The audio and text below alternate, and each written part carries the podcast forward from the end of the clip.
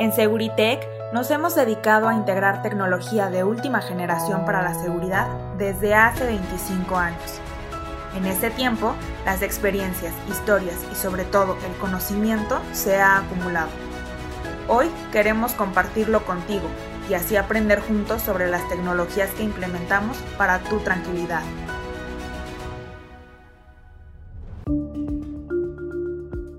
Amigos de Seguritech. Estamos aquí para un nuevo episodio de nuestro podcast que con mucho gusto les hemos traído hasta ahora. Nos da gusto saber que nos están escuchando y eso nos motiva a traerles nuevos temas como el que tenemos hoy. Hoy hablamos de un tema que nos atañe a todos, que es sobre la ciberseguridad. Esto puede implicar eh, desde phishing hasta mailing con, con, virus, pero para explicarnos más a profundidad tenemos un especialista y experto en el tema que es Jesús Guevara. Él lleva más de dos años trabajando en Seguritech con nosotros. Es ingeniero en electrónica y comunicaciones con estudios de posgrado en finanzas. Está especializado en ciberseguridad, ciberinteligencia, ethical hacking, análisis de riesgos, sistemas de gestión de seguridad de la información y en TI y cuenta con más de 30 certificaciones relacionadas. Todo pegado a lo que hoy en día son los estándares y marcos de trabajo más utilizados como ISO, NIST y MITRE. Además, cuenta con 30 años de experiencia en el área de tecnologías de la información, de los cuales 25 han sido dentro del ámbito de la seguridad y alta disponibilidad en sectores como el de salud, el financiero, el servicio y la minería. Eh, durante estos años ha realizado diseños de red, seguridad, automatización, ciberseguridad y procesos de alcance internacional. Tiene muchísima experiencia. De la misma manera ha desempeñado posiciones dentro de la industria que van desde ingeniero de soporte, cableado, redes, hasta tener a cargo equipos encargados de diseño, implementación y auditorías de seguridad. Como pueden ver, nuestro invitado tiene muchísima experiencia, le agradecemos mucho su tiempo y que esté aquí contándonos acerca de este tema tan interesante. Entonces Jesús, para empezar, ¿me podrías hablar un poco de qué es la ciberseguridad? Claro que sí, Abigail. Eh, buenas tardes y gracias por la invitación. Mira, la ciberseguridad es un término, un tema que hoy en día todos lo ocupan, sin embargo, se ha popularizado tanto que ha perdido el foco de lo que debería de ser y por ende siempre siguen aumentando los riesgos en lugar de disminuir. La ciberseguridad propiamente son todas las medidas técnicas y administrativas, pero aquí viene el secreto, que proactivamente se tienen que realizar para protegernos en lo personal o para proteger la información de una empresa, una organización. Y aquí viene el punto clave, en su interacción con el ciberespacio. Es decir, eh, una empresa, hoy en día es casi imposible, pero las hay, una empresa que no, que la red de su oficina no tiene conexión a Internet, no lleva a cabo ciberseguridad, lleva seguridad informática, que son medidas técnicas para protegerse dentro, pero como no interactúan con el exterior, no es propiamente ciberseguridad.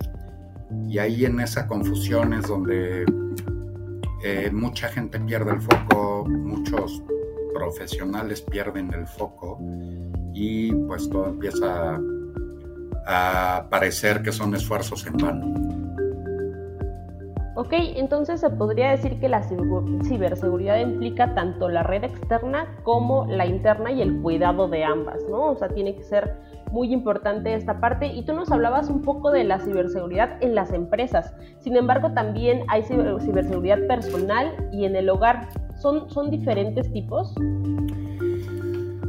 Mira, eh, esto es chistoso y mucha gente no lo cree, pero son diferentes, no, en su esencia. Lo que sí implica diferencias es obviamente en los esfuerzos y el, el monto que eso conlleva, realizar esos esfuerzos, pero la base para todas ellas es la misma. Cuidar, pensar un poco más allá es... Eh, tratar de inclusive utilizar nuestro instinto natural de supervivencia. Es decir, no sé, alguien va en la calle y se acerca un desconocido y te pide que si te puedes sacar una foto, pues no se la vas a dar, ¿correcto? No se lo vas a permitir. Entonces, ¿cómo por qué subimos una foto a redes sociales y nuestro perfil es público? Es lo mismo. Entonces, asimismo las empresas igual. El archivo, no sé, vamos a pensar de lo que se le va a dar a una persona de aguinaldo. ¿Se lo permites ver a todos? Pues no, tampoco. Entonces, la base de cómo pensar y actuar es la misma. Obviamente si los esfuerzos, la cantidad de dinero es muchísimo más, ¿no? A una persona le cuesta 100 pesos comprar la protección para la cámara web de su laptop y que no esté siempre abierta. Y una empresa tiene que cuidar todas sus cámaras. La diferencia en dinero es mucha, pero el principio es el mismo. Claro, porque a fin de cuentas se ponen en juego muchos aspectos. Uno de los más importantes eh, son los datos personales, ¿no? Tanto los que cuentan eh, las empresas con los datos de sus clientes y, de sus empleados, como los datos personales, pues ahora sí valga la redundancia, de nosotros, ¿no? Como personas que, pues, siempre son bien importantes y, pues lo pueden utilizar para muchísimos aspectos, ¿no?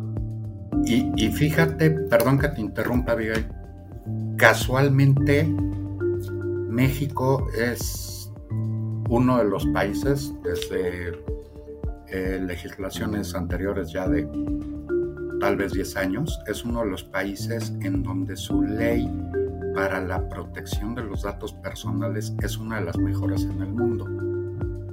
Es muy completa, pero vamos a un problema, tal vez vamos a llamarle cultural endémico, que es las personas no se, no se enteran, no se preocupan por leerla, o las organizaciones, no importa de qué ámbito, no la dan a conocer, pero la realidad es que en ese sentido México está muy avanzado y si, hiciéramos uso de esas leyes, eh, otra cosa sería porque vaya que está muy bien preparado México en ese aspecto. Claro, o sea, uno tiene que conocer eh, las leyes y sus derechos para ejercerla y empezar con prácticas de ciberseguridad uno mismo, ¿no? O sea... Exactamente. Por ejemplo, eh, tu nombre y tu apellido, no sé, Juan Pérez. Es un dato personal, casi estoy seguro que la mayoría de las personas te van a decir que no. Digo que sí, perdón. ¿Ok? Sin embargo, ¿cuántos Juan Pérez puede haber? O Guadalupe Sánchez. Entonces, un dato personal es cuando dos diferentes áreas, dos diferentes datos se unen y te permiten identificar a una persona. Es decir, Juan Sánchez y una foto. Entonces ya lo puedes identificar. Por ejemplo, tu firma solita no es un dato personal, porque quién sabe quién es la firma. Pero si abajo en la firma pones Guadalupe Sánchez, entonces ya identificas a una persona.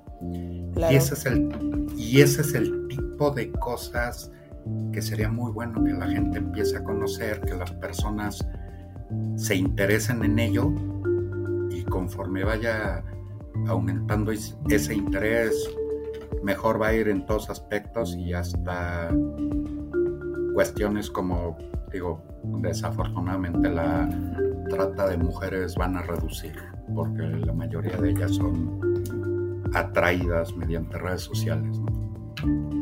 Sí, claro, y valorar, valorar la importancia de cuidar ese tipo de datos, ¿no? Muchas veces eh, demeritamos el que, el que se expongan o el que, como dices, expongamos este tipo de información en las redes sociales y es bien importante. Y esto me lleva a los errores humanos, ¿no? Las máquinas y, la inteligencia artificial nos han ayudado muchísimo, sin embargo, nosotros mismos a veces nos ponemos en, en peligro, ¿no? Entonces, ¿me puedes hablar un poco de la ingeniería social? ¿Por qué se habla tanto de este tema? ¿Qué es y a quiénes afecta? Mira, nos afecta a todos. ¿En dónde está presente? En todos lados. Y por ahí una persona muy conocida en el ámbito de la ciberseguridad a nivel mundial lo resume de una manera muy simple y creo que con esto le va a quedar claro a mucha gente. La ingeniería social no es más que el arte de manipular personas. A veces con un fin eh, bueno, muchas veces con un fin eh, que no tiene buenas intenciones. Pero la ingeniería social es manipular, ya sea sin ocupar una computadora, mediante un correo electrónico de viva voz, presencial, mediante panfletos o publicidad. Es decir, ya sabes, lo que antes decían que era la publicidad subliminal, ¿te acuerdas? Eh, sí, claro. No es más que ingeniería social, no es más que manipulación, es hacen algo o se hace algo para causar una respuesta deseada en ti. Ok. Eh, eh, por ejemplo, y esto es algo bien chistoso, quieres obtener, eh, no sé, los teléfonos de un grupo de cinco hombres, vete afuera de cualquier restaurante Polanco, La Condesa, Santa Fe, Tecamachalco, y afuera del restaurante pon una, una edecán, una mujer muy guapa haciendo una encuesta diciendo que es para la ONU. De los cinco, tres le van a dar el teléfono. Eso es ingeniería social. Causaron que las personas, que los hombres le dieran teléfono con base en la apariencia de la edecán, ¿no? Claro, y es información valiosísima, ¿no? Y hablando de estos errores que comete uno por, por no saber eh, ni valorar la información, ni saber cómo hacerlo, eh, ¿podrías darnos eh, ejemplos de qué acciones cotidianas tienen las personas o las empresas que los hacen vulnerables no solo a ingeniería social, ¿no? sino todo este tipo de riesgos de, que, que contrarresta la ciberseguridad? Mira, por ejemplo, las personas Muchos hoy en día se meten todos los días en, la mañana, se meten a bañar con el teléfono porque en el teléfono traen la música, ¿ok? Y pues resulta que los teléfonos traen cámara web, la cual si esa persona bajo aplicaciones le mandaron una liga por WhatsApp de origen incierto, entró a ciertas páginas, en su teléfono puede haber ya software que encienda automáticamente la cámara sin que el usuario lo sepa. Y entonces resulta que hombres, mujeres, no importa la edad, niñas, niños, están en el baño bañándose, se van a vestir, desvestir y todo, y está la cámara prendida. Entonces, ¿eso cómo lo evitamos? En cualquier office eh, tipo, en cualquier papelería, venden los protectores y cuestan 100 pesos el paquete de 12 y le pones un protector a la cámara. Ahora, en las empresas, los empleados de las empresas, ¿cuántas veces no ocupan la memoria USB que utilizan en las máquinas de su casa y la meten en la computadora de la oficina? Y no tienen ninguna una mala intención, ¿eh? pero normalmente las computadoras en casa están menos protegidas, no tienen buenos antivirus y entonces es más probable que en casa haya un virus en la computadora y lo llevan a la oficina. Y son acciones que, por ejemplo, desde la ciberseguridad o seguridad informática se pueden prevenir siguiendo un control sobre qué permiten las organizaciones a los empleados insertar en las computadoras de la empresa. Y, ok, a lo mejor es necesario que metan el USB, ok, antes tiene que ser revisado de antivirus. Y son acciones muy, muy comunes Eh, los correos electrónicos normalmente si nos mandan un correo electrónico a hombres o mujeres que eh, tienen malas intenciones, están diseñados específicamente para que le cause curiosidad a una mujer o a un hombre, a un hombre si le mandas, este, no sé, la semana, esta semana, la pasada estuvo súper en boga en todos lados la contratación de Messi eh, en Francia. Si le mandas un correo que dice las condiciones contractuales del nuevo de Messi en París, con una liga, muchos la van a abrir. Entonces, pues si estás en el trabajo y te llegan emails que no son del trabajo, no se deberían poder abrir, pero vamos al punto inicial de todo esto y es educación. Normalmente a las personas no nos gusta que nos controlen, ¿no? Y que nos, o que nos digan que no podemos hacer tal cosa. Y esas son las acciones que se llevan todo al traste. Y justo como dices, ¿no? Hacer conscientes a los trabajadores y las personas de las acciones que los ponen en riesgo, ¿no? Muchas veces no lo sabemos, simplemente no sabemos que eso nos puede eh, hacer vulnerables a un robo de información o a otro tipo de aspectos y es importante, por eso también es importante este tipo de podcast para informar a la gente.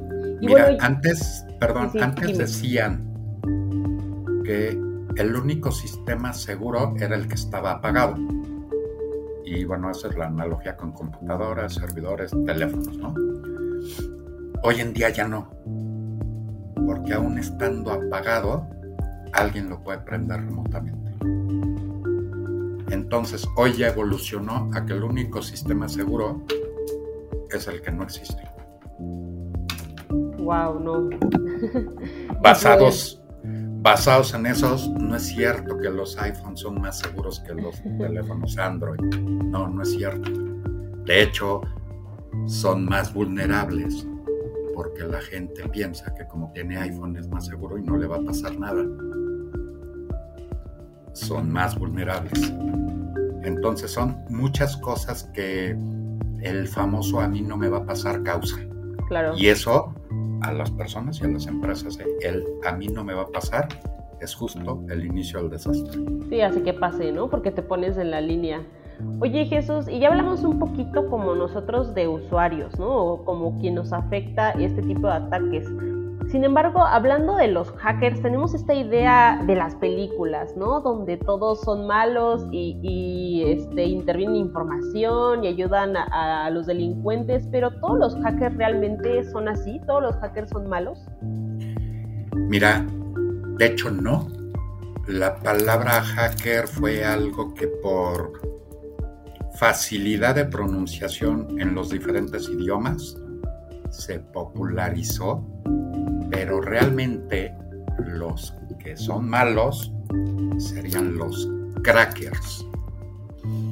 Ahora, entre crackers y hackers hay solo una diferencia. El cracker tiene un objetivo oscuro, busca eh, tener ganancias, tiene fines políticos, etcétera. Siempre hay algo detrás malo, ¿no?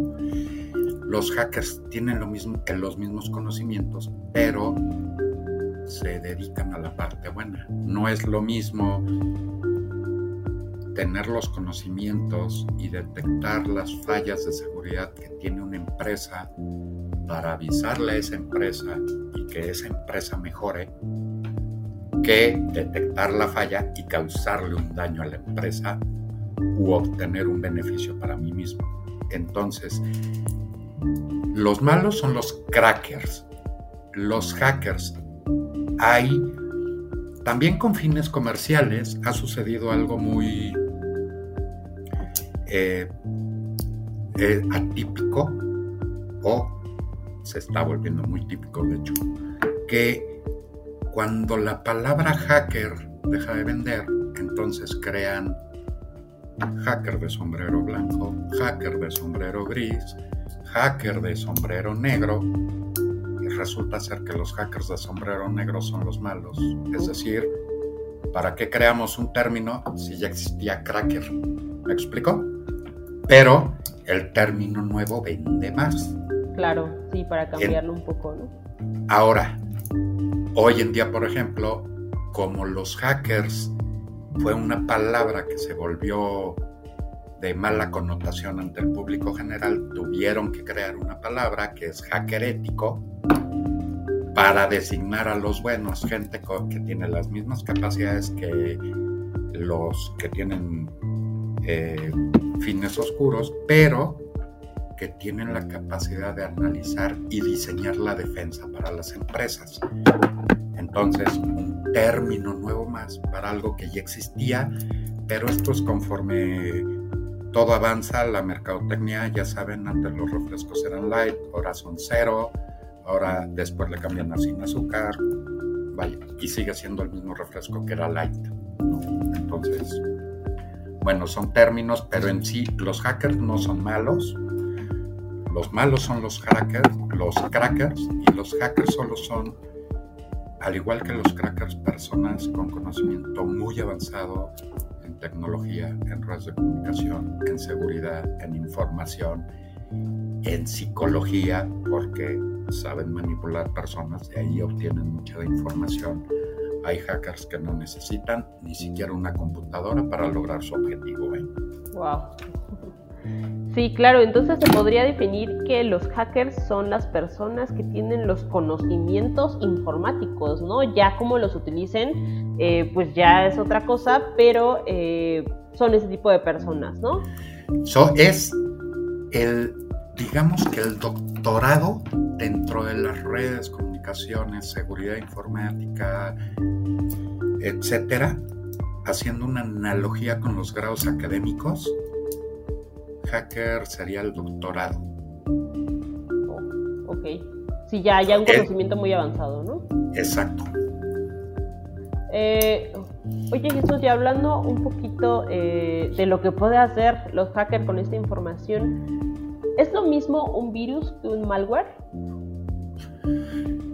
Fíjate, este es otro de los conceptos que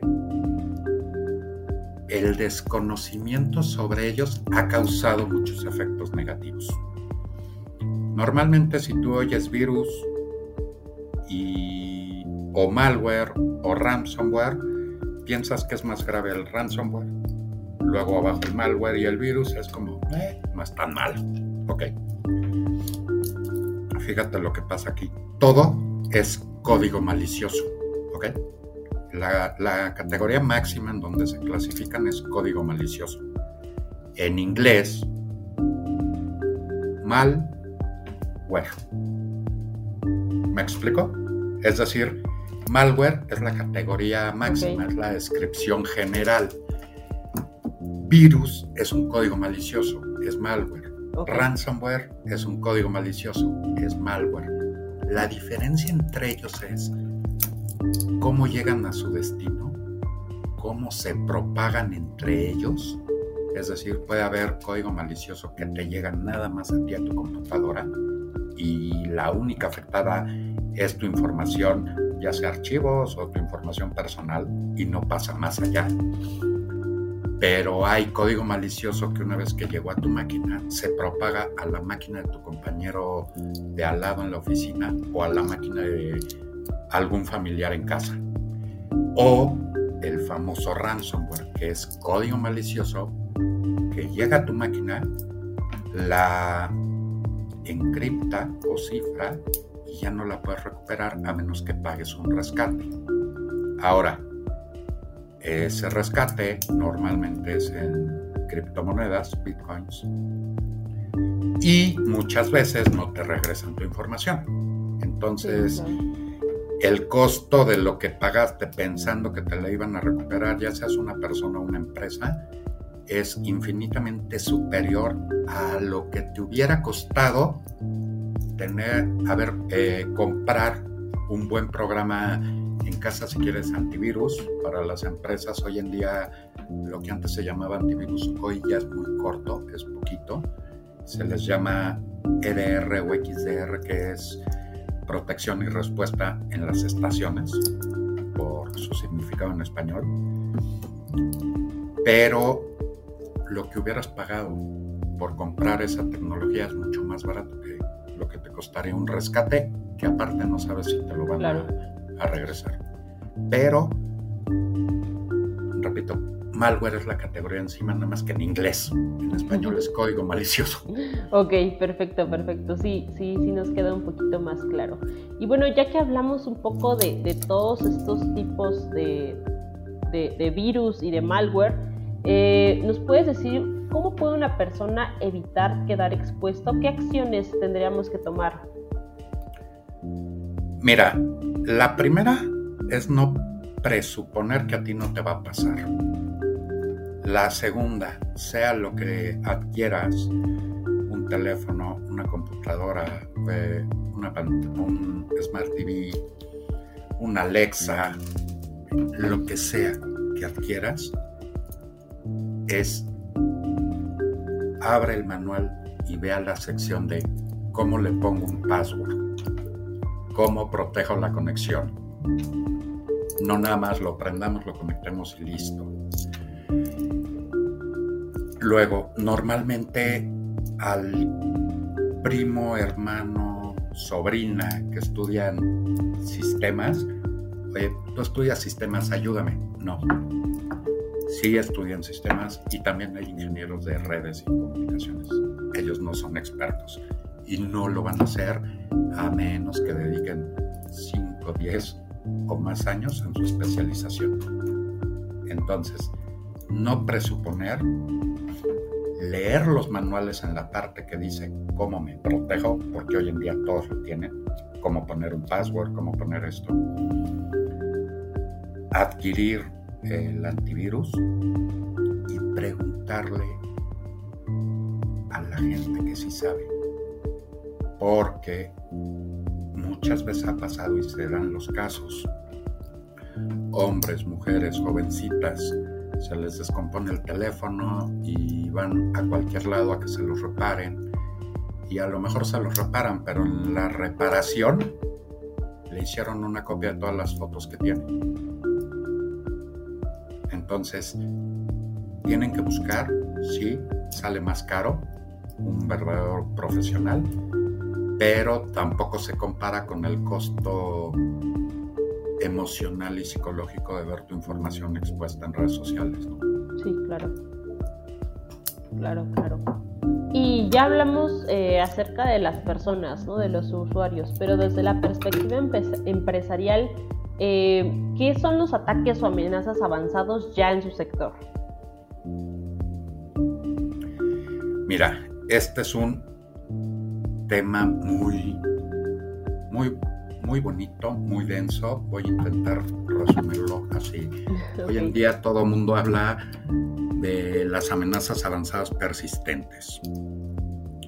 Y 25 mil marcas que mencionan que las cubren, que te protegen, pero algo que muy, muy pocos lo tienen en mente y trabajan orientados en eso, pero lo que mucha gente pasa por alto es que si hay alguien que es sumamente inteligente para pensar que diseñó el producto perfecto para proteger,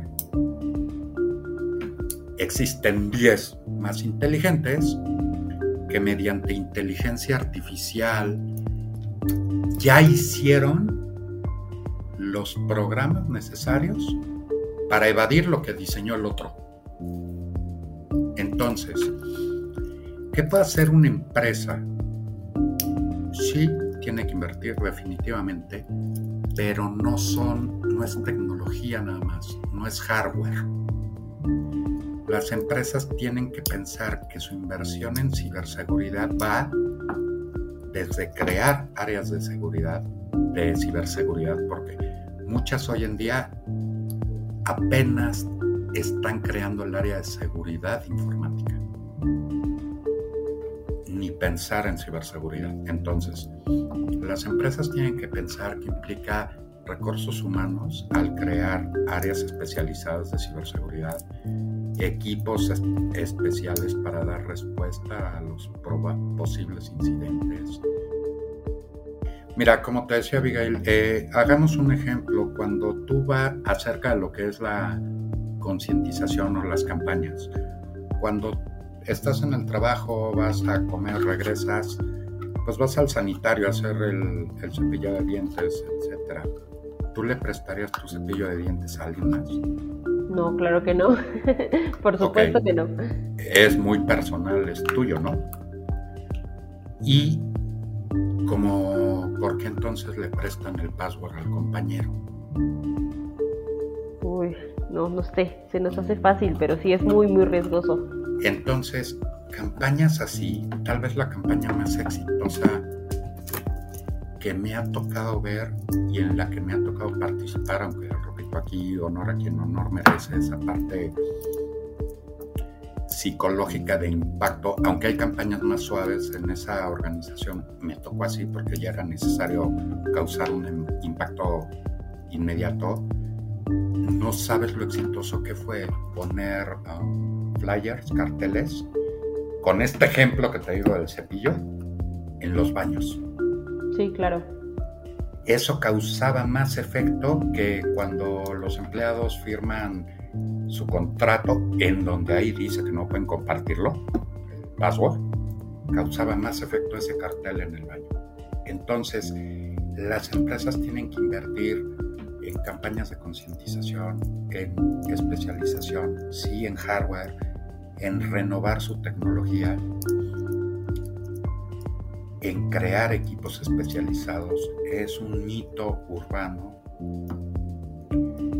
que cualquier persona de sistemas, de ingeniería de sistemas o licenciatura en informática o ingeniería de redes,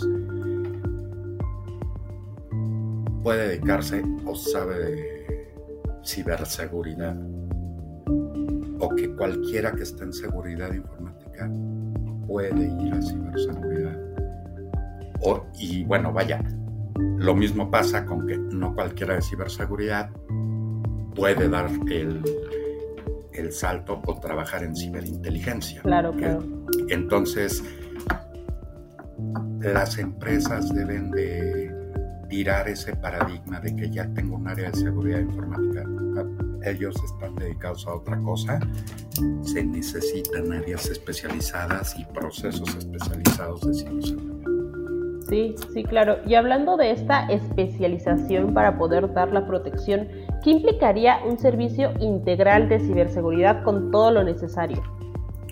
Mira, aquí eh, nosotros dentro de Seguritech, en conjunto con el director de integración tecnológica, hemos diseñado lo que le llamamos protección integral y es lo que le damos a nuestros clientes actuales y a prospectos. Es decir, no me preocupa nada más venderte software o venderte hardware. Me preocupa nada más un proceso de consultoría para ver cómo están tus políticas en los firewalls. Es más, me preocupa hasta cuánto es tu presupuesto al año que le puedes dedicar porque podemos armar algo a la medida que por fases busquemos protegerte integralmente a las personas, a las estaciones de trabajo, a los servidores, a tus procesos, a todo, a tu correo electrónico. Entonces, trabajamos con cada organización para encontrar la etapa adecuada en la cual se encuentran y a la normalmente la mayoría de los procesos de consultoría te dicen cuál es tu estado actual y cuál es tu estado deseado. Nosotros encontramos que hay un medio. Es a cuál puedes llegar porque pues cartas a Santa Claus desde niños estamos acostumbrados a hacerlas y ese sería el deseado. Claro. Pero, ¿a cuál puede llegar cada organización? Le podemos vender lo mismo, ofrecer lo mismo a todos cuando el presupuesto de cada empresa es totalmente diferente y más en esta época ahora de COVID-19 pandemia en donde muchas organizaciones fueron golpeadas. Entonces la protección integral es pensar en todo, en tus procesos, en tus personas, en tu infraestructura actual, en tus planes futuros, en cómo te puedes recuperar, en cómo vas a afrontar, afrontar cada incidente. Y a lo mejor la empresa nada más tiene presupuesto para diseñar su proceso de atención a incidentes. Ok, hagámoslo. El siguiente semestre o el siguiente año hacemos esto y así nos vamos. El objetivo es ir mejorando e incrementar las capacidades de ciberseguridad y ciberdefensa de las organizaciones. Le hacemos también los planes de capacitación si las empresas ya tienen, por ejemplo, personal especializado, vemos en dónde se pueden fortalecer, se los diseñamos, los damos nosotros, las campañas de concientización, es decir, nos preocupa todo el entorno, no nada más lo digital.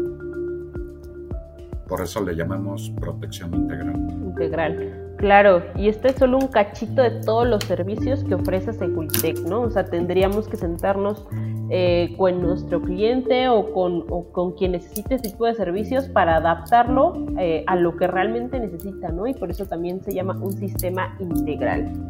Pero Jesús, ya casi vamos terminando.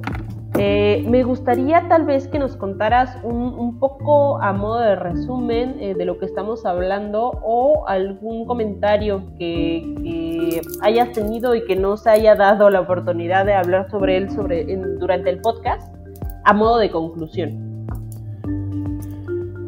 Sí, mira, el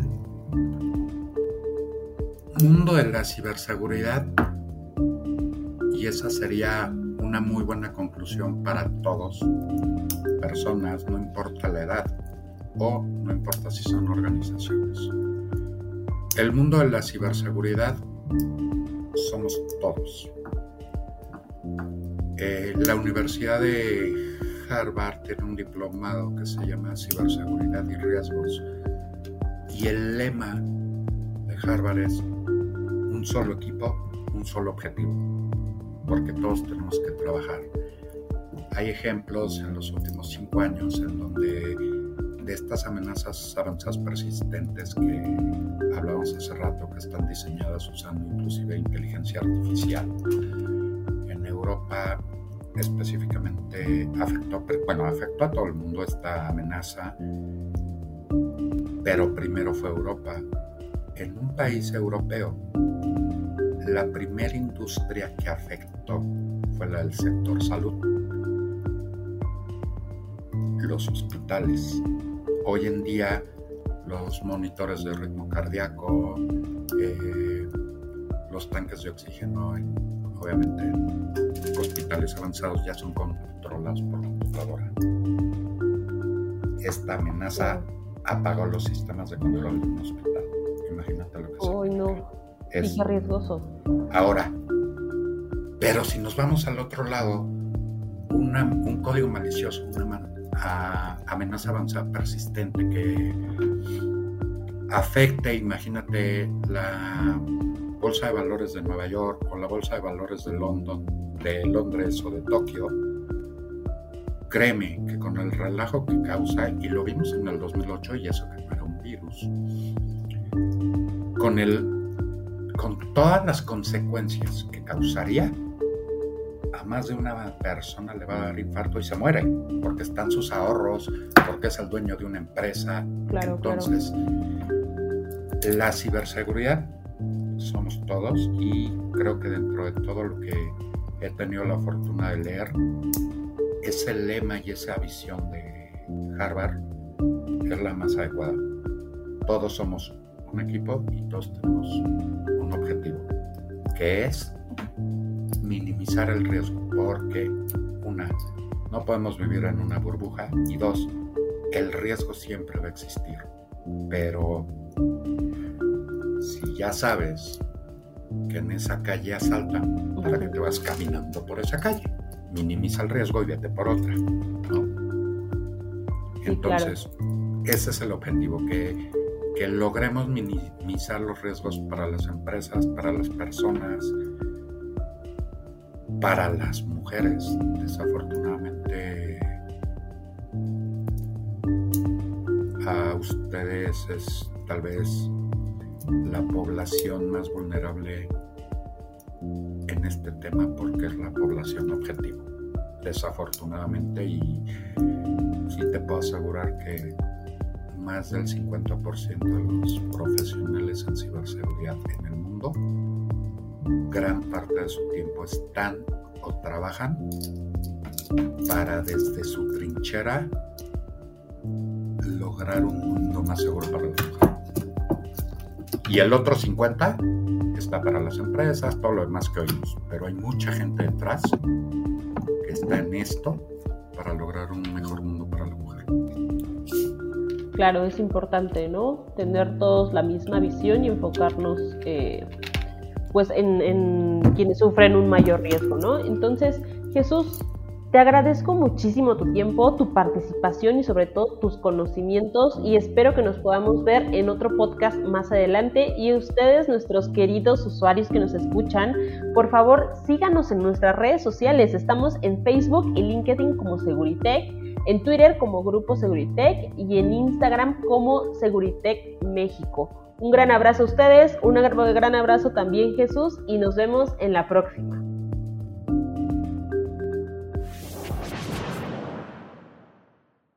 Seguritech, innovando para tu tranquilidad.